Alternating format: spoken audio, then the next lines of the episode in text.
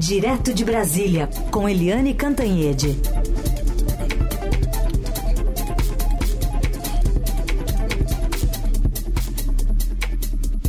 Oi, Eliane, bom dia. Oi, bom dia, Heisen, bom dia, ouvintes. Bom, vamos começar com a cerimônia de ontem à tarde no Congresso. Autoridades dos três poderes presentes na cerimônia denominada Democracia Inabalada. O presidente, falando sobre essa tentativa de golpe do ano passado, defendeu punição dos culpados. A gente vai ouvir um trechinho do discurso para você comentar. Eu digo sempre que a democracia é um exercício que cada um de nós tem que fazer todo santo dia, a partir do nosso convívio familiar, para a gente poder viver em paz e ter uma vida tranquila. Todos aqueles que financiaram, planejaram e executaram a tentativa de golpe devem ser exemplarmente punidos. Então tá aí o presidente Lula, Eliane, que balanço dá para fazer desse ato de ontem aí em Brasília? Pois é, o presidente Lula disse o seguinte, que o perdão, ele condenou né, qualquer hipótese de perdão, ele disse que o perdão soaria como impunidade, e a impunidade seria um, uma carta branca, um aval para novas tentativas de golpe no futuro. Foi um discurso muito contundente, muito forte e, na minha opinião, muito adequado. Também falaram nesse mesmo sentido de não à anistia, não ao perdão, eh, não a, ao apaziguamento, os ministros Alexandre de Moraes, o Procurador-Geral da República Paulo Gonet e a governadora do Rio Grande do Norte que falou em nome das mulheres, né? Ah, a, como é o nome dela? A Fátima a, Bezerra, né? Fátima Bezerra, obrigada. A Fátima Bezerra. Então, é, é aquilo que disse o Alexandre de Moraes.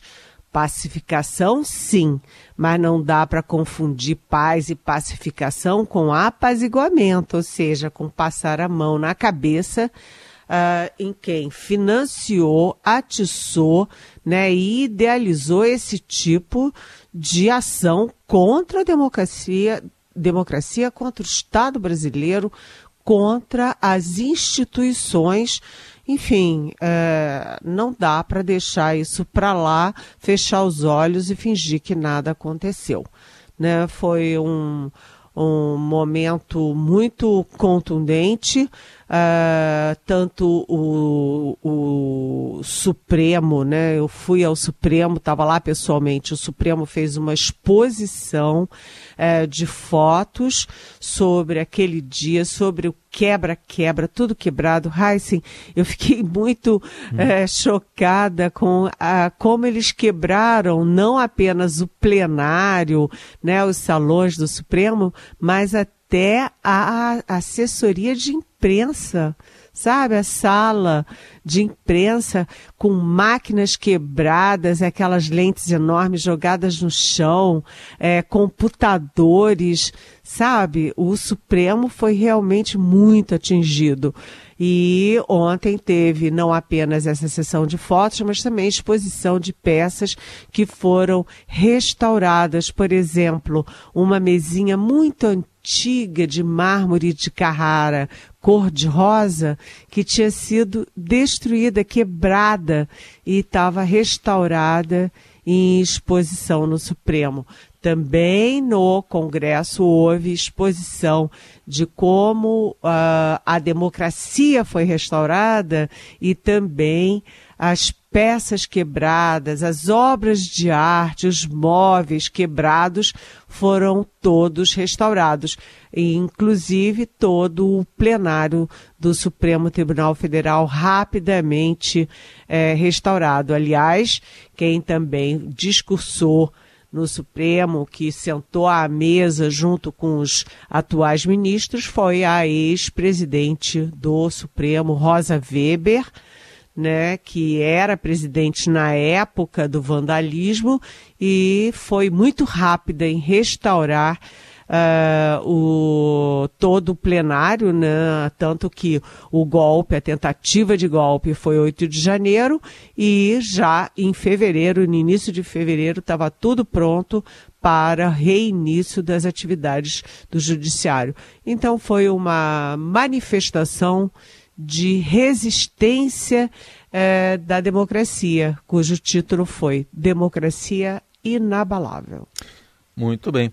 É, a gente também teve ausências, mas antes de comentar as ausências, vamos ouvir também o que disse um presente, que foi o senador Rodrigo Pacheco, presidente do Congresso Nacional, que afirmou que é dever cívico é, aceitar o resultado de uma eleição mesmo que uh, haja discordância em relação ao governo eleito, que diz que isso é natural, mas ele anunciou a retirada das grades que estão ao redor ali do Congresso desde o 8 de janeiro de 2023. Precisamos trabalhar em harmonia, buscando o consenso pelo diálogo. Os entes federados devem atuar para que as políticas públicas possam efetivamente chegar à população. Para tanto, o Brasil precisa de algo muito importante: de união, presidente Lula, de manifestações de união, de manifestações de pacificação. Só assim nós vamos vencer a polarização que nos divide, que nos enfraquece enquanto nação. Há um ano nós temos essas grades que cercam o Congresso Nacional, impostas pelas circunstâncias do desagravo e do que nós vivemos no triste 8 de janeiro de 2023.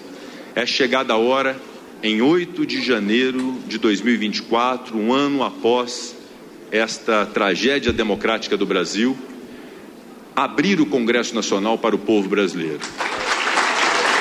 Retirar essas grades que circundam o Congresso Nacional, para que todos tenham a compreensão de que esta casa é a casa deles, é a casa do povo, é a Casa de Representantes eleitos, onde as decisões devem ser tomadas para o rumo do Brasil. Bom, tá aí o, o presidente Rodrigo Pacheco, simbolicamente, Helena, já que ele falou de grades, você registra aqui ausências. Parece que temos cada um ali dentro do seu espaço algumas ausências importantes né, de pessoas que não foram lá nesse Brasil dividido.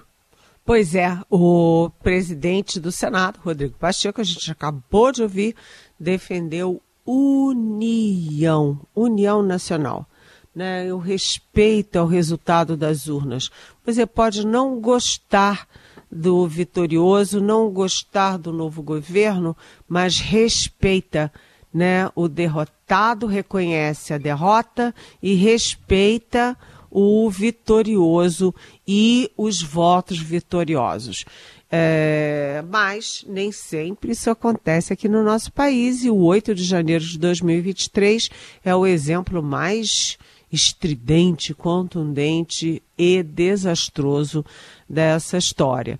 Então, é, a gente viu ontem um país dividido, porque há um ano atrás, quando houve o, o atentado, todos os governadores de estado estavam presentes. Todos os 27 governadores, ou, no caso de Brasília, a vice-governadora Celina Leão. Né? Todos, todos.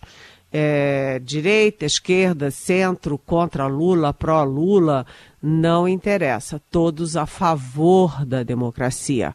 Né? Já um ano depois, dos 27 governadores, 15 faltaram. 15. Todos os do sul, do sudeste, né, tristemente faltaram. E tem mais, né? Tem um particularmente que fez mais. Ele estava em Brasília e não foi à cerimônia que exaltava a democracia. É o governador Romeu Zema de Minas Gerais, um dos três estados mais importantes do país. Né? Também houve uma ausência muito estridente que foi a do presidente da Câmara, Arthur Lira. Há um ano atrás, todos os presidentes de uh, poderes estavam presentes em defesa da democracia. Uh, todos juntos rumaram, inclusive, uh, até a pé, até o Supremo Tribunal Federal em defesa da democracia, uma espécie de marcha pela democracia. Dessa vez, o Arthur Lira ligou na noite da véspera, horas antes do evento, alegando compromissos de saúde da família. A gente sabe que não é bem assim, não é? Na verdade, ele não quis se é, participar porque foi alertado pelo partido dele, que aliás tem ministérios no governo Lula, o PP, não é?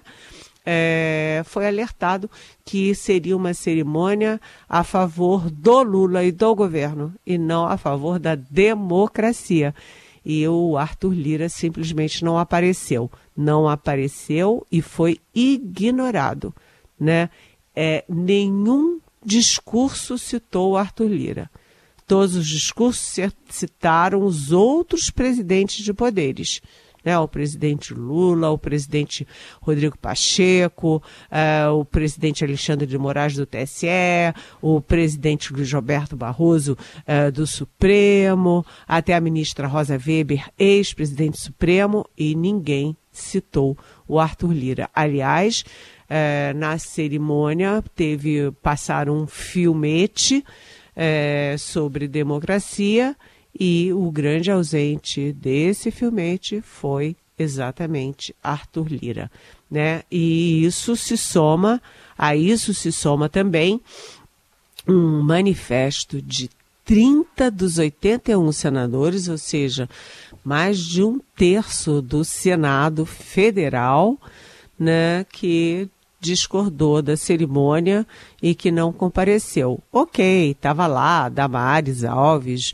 o Mourão, né, o Rogério Marinho, o Moro, tudo bem, os bolsonaristas, mas além deles teve mais.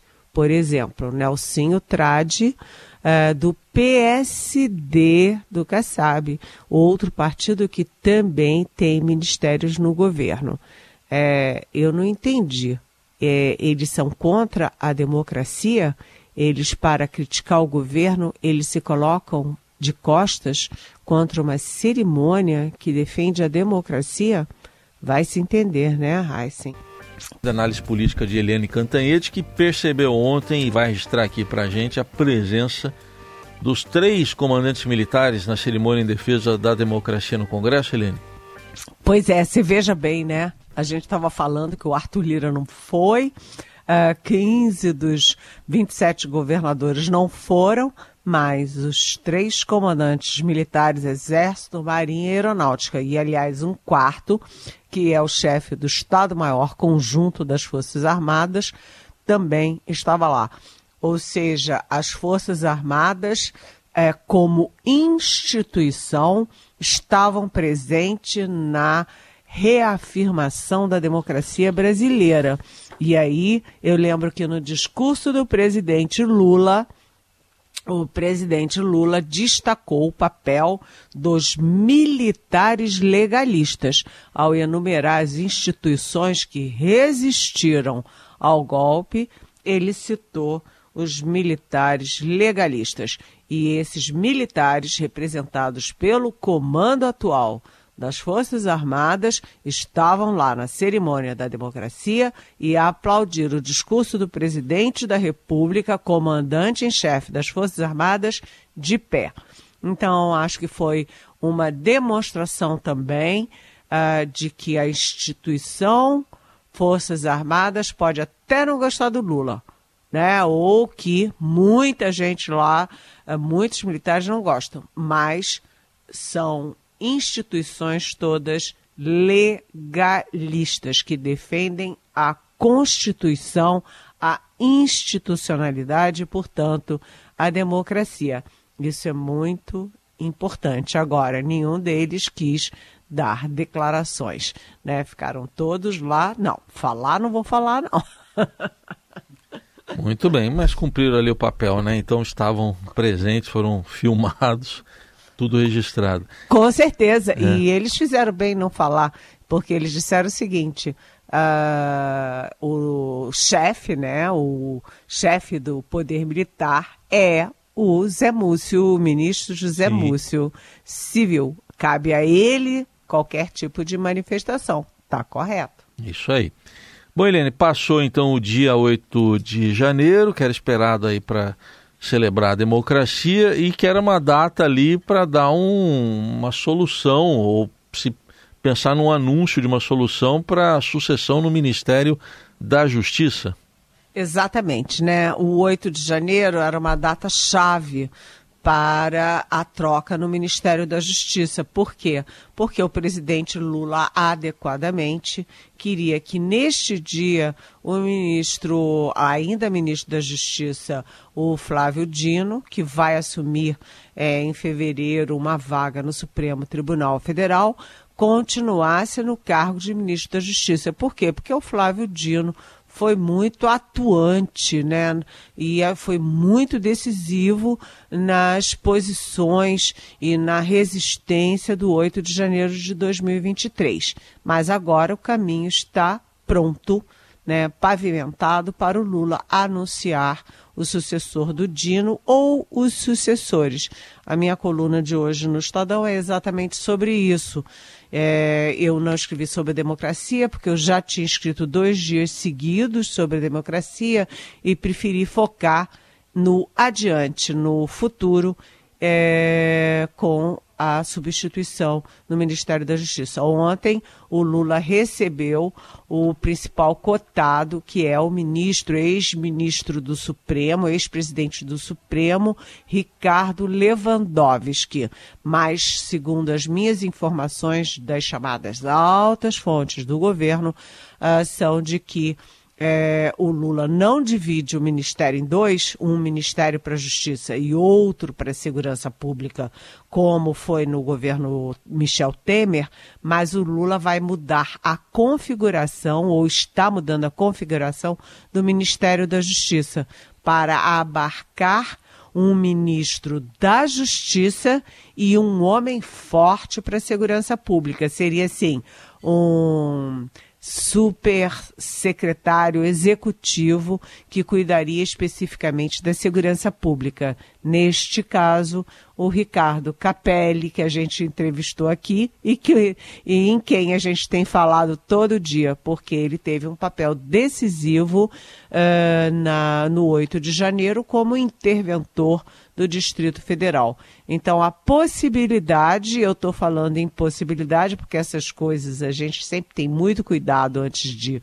anunciar, é de Ricardo Lewandowski para o Ministério da Justiça e Ricardo Capelli é, como o homem forte dentro da estrutura do guarda-chuva Ministério da Justiça para cuidar da segurança pública. Bom, é, Pode ser a qualquer momento, então. Pode ser até hoje essa definição. Exatamente. Passado 8 de janeiro, pode ser a qualquer minuto, inclusive hoje. Então aguardemos aí essas próximas horas, talvez dias, enfim, para a gente saber é, quem é que vai ser indicado para ministro da Justiça com essa configuração aí que possivelmente vai ter aí esse, esse arranjo, né, Eliane, que tá para sair. Mas assim a gente encerra a coluna de hoje de Eliane Cantanhete e amanhã tem mais. Obrigado, Eliane. Até amanhã. Até amanhã. Beijão.